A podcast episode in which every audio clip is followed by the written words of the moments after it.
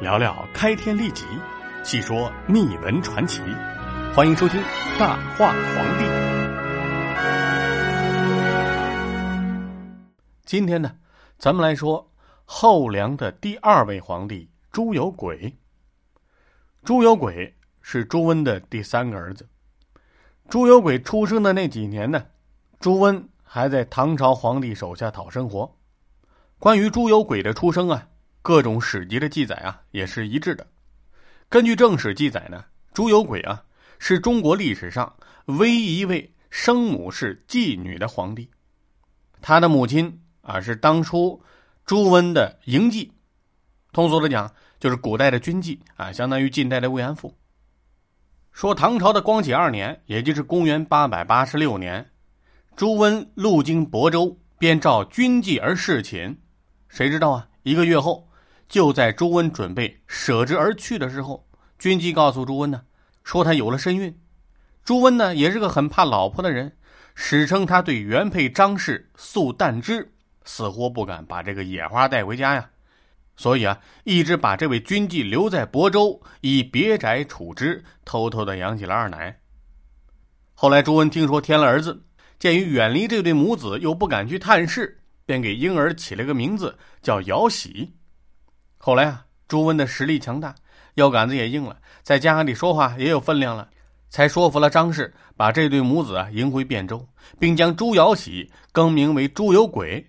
成长于单亲家庭，加上生母曾经做过军妓，这样的遭遇啊，让朱有轨觉得自己很卑贱，也很郁闷，在众人面前呢，始终抬不起头来。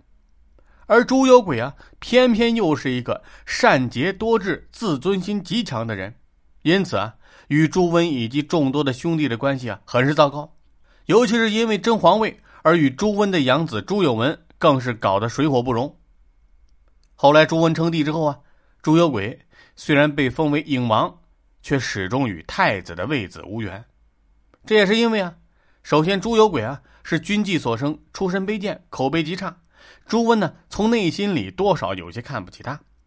第二呢，朱温晚年是越来越好色。甚至经常召几个儿媳妇入宫侍寝，朱有文的妻子王氏和朱有轨的妻子张氏就经常去伺候这位公爹，因为王氏长得漂亮，最受朱温宠爱。朱温呢就有意立养子朱有文为太子，对此呢朱有轨是愤愤不平。在朱有轨看来啊，大哥朱有玉死了。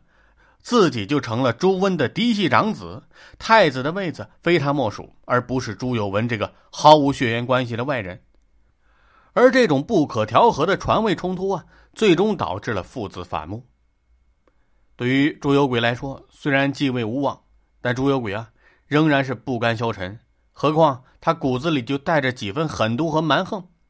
在公元九百一十二年，朱温在情色的消磨之下病倒在床上，不久啊。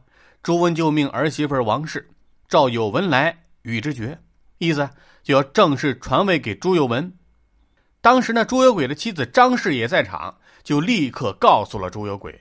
朱有轨闻讯，急忙和左右随从策划兵变。然而没过几天，这狡猾的朱温呢，又在病榻上下令将朱有轨贬为莱州刺史，目的就是让朱有文顺利接班。按照当时的惯例，被贬之人。多半会在途中被刺死。朱有轨呢，觉察到这个情况非常紧急，就选择了另外一种极端的方式，那就是弑父夺位。不久之后，也就是在朱有轨接到贬书的第二天深夜，朱有轨啊就率领五百人闯入皇宫，冲到朱温的榻前，把朱温杀死。这朱温至死也没有想到啊，二十六年前。他和亳州军妓的那段野外孽情，竟然给自己带来了杀身之祸。杀死朱温之后啊，朱有轨即刻就矫诏杀死了政敌朱有文，如愿以偿的做了皇帝。俗话说啊：“龙生龙，凤生凤，老鼠生来会打洞。”朱有轨即位之后呢，整日是沉眠声色，不理朝政，活脱脱又是一个晚年的朱温呢。为了腾出时间享乐，朱有轨啊。把四弟君王朱有贞提拔为开封尹、东京留守，自己呢则在后宫荒淫无道。